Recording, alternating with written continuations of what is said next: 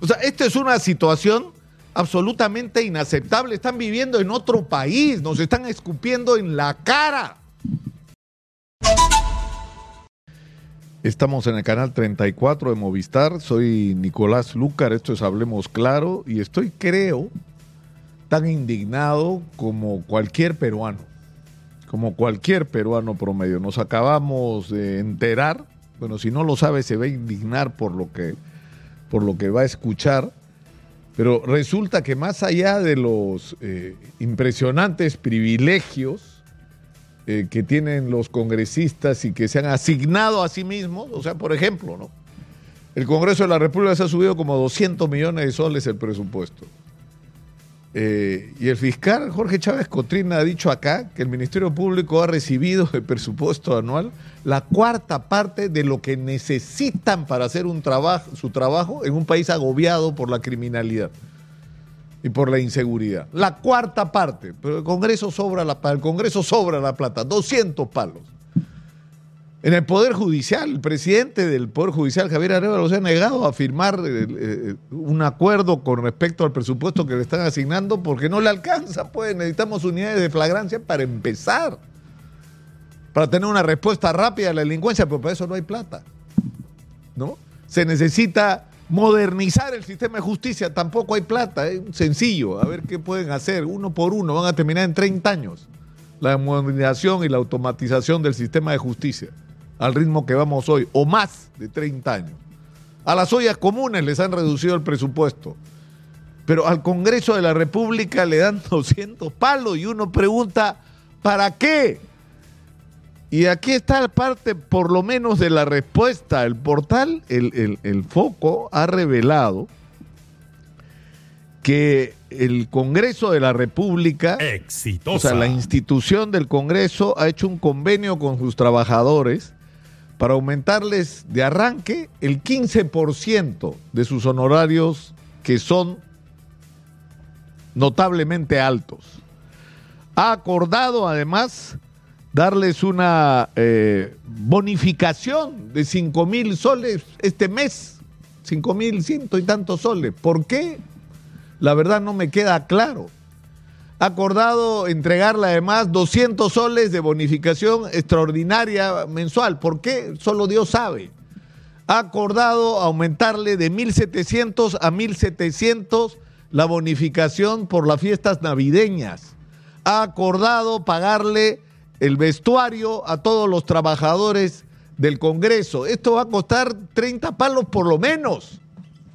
O más, ¿ah? me estoy quedando corto, creo. No, para eso querían los 200 palos. Pero ¿de, qué estamos hablando? Estamos hablando de un Congreso que, como todos sabemos, tiene 130 miembros. Hay 130 curules en el Congreso. Y hay 3.547 trabajadores. Estoy esto es, este es el reporte oficial del Congreso de la República del mes de diciembre. ¿ah? Del mes de diciembre del año pasado. Total de trabajadores 3.945, pero 581, es decir, quienes cobran en el Congreso son pensionistas. O sea, vamos a eliminar a los pensionistas de esta lista. Son 3.547 personas que trabajan en el Congreso de la República hoy. En el régimen 728, 7 funcionarios, 1.032 profesionales, 1.200 técnicos, 977 auxiliares. Eh, con el eh, régimen, porque en el Perú hay una cantidad impresionante de regímenes laborales. Hay un funcionario, 11 técnicos y 10 auxiliares bajo el sistema perverso del CASA y 6 profesionales y 101 auxiliares. O sea, el total son 3.547, con un régimen además todos ellos de estabilidad, que según el cálculo que no ha podido ser desmentido del propio portal Ojo Público, reciben en promedio, uno suma todas las bonificaciones, todas las compensaciones, todos los bonos extraordinarios al año y lo divide entre los meses, resulta que ganan aproximadamente 27 sueldos. Es decir, el equivalente a 27 de los sueldos que deberían percibir cada mes. No solo son los trabajadores mejor pagados del país. Es un escándalo que esto ocurra en un país como el Perú, pero ¿saben lo que significa esto además? Que si son 3.547 trabajadores y hay 130 congresistas, corresponde 27 trabajadores por congresista. 27 personas en promedio por cada uno.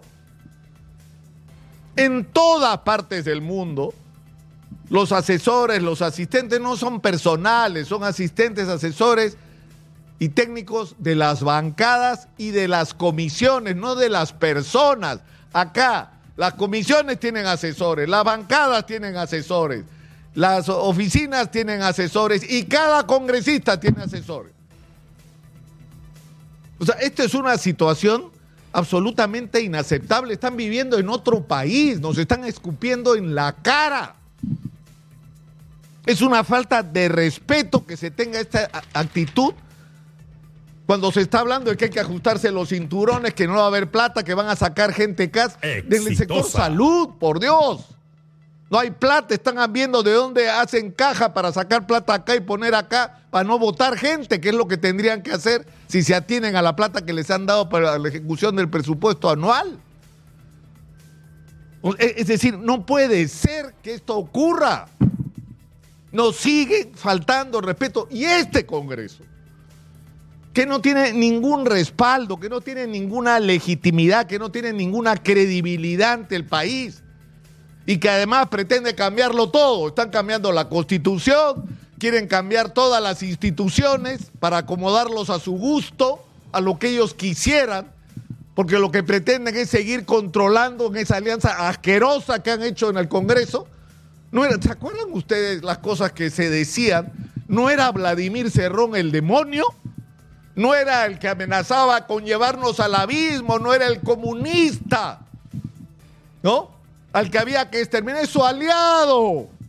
Es su aliado, el hermano de Vladimir Cerrón, es el vicepresidente del Congreso. Al señor defensor del pueblo lo propuso Vladimir Cerrón y se hizo un acuerdo para que esto ocurra. Están enganchados, son parte de una alianza para defender qué? Para defender un proyecto nacional, una propuesta de país. No, señor, sus privilegios y sus corruptelas, porque no es solo que le muerden el sueldo a estos empleados a los que les pagan un huevo de plata, no solo les muerden sus sueldos, sino que es un recontranegocio el ser congresista porque es el lobby. Eres una empresa y quieres una ley o tienes un problema con una ley, te contratas, pues congresista, te los contratas para que ni siquiera elaboran los proyectos, se los traen hechos por un billetito. Y participan en las contrataciones, llega el alcalde desesperado porque no lo reciben y necesita urgentes obras en su pueblo, entonces tiene que ir del brazo con el congresista al ministerio para que le asignen el presupuesto y por supuesto que eso tiene su precio. ¡Plin! Ahí cobran. Ese es el negocio. Y, son esos privilegios los que están defendiendo. Entonces yo, yo creo sinceramente que los ciudadanos no podemos seguir permitiendo que esto pase, que algo tenemos que hacer, tiene que haber una reacción institucional además.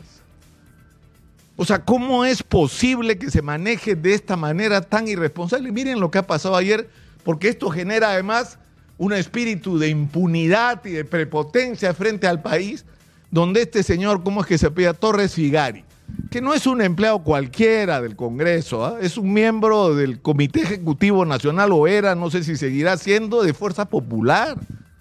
Y el señor decide que él puede entrar por una reja al Congreso, por donde no pueden entrar los empleados del Congreso porque él es asesor en el Congreso.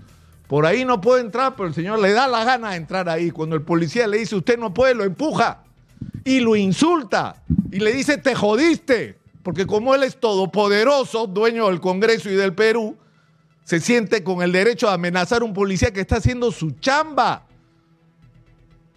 que está haciendo que se respete un mínimo de reglas para poner orden y cuidar el Congreso de la República.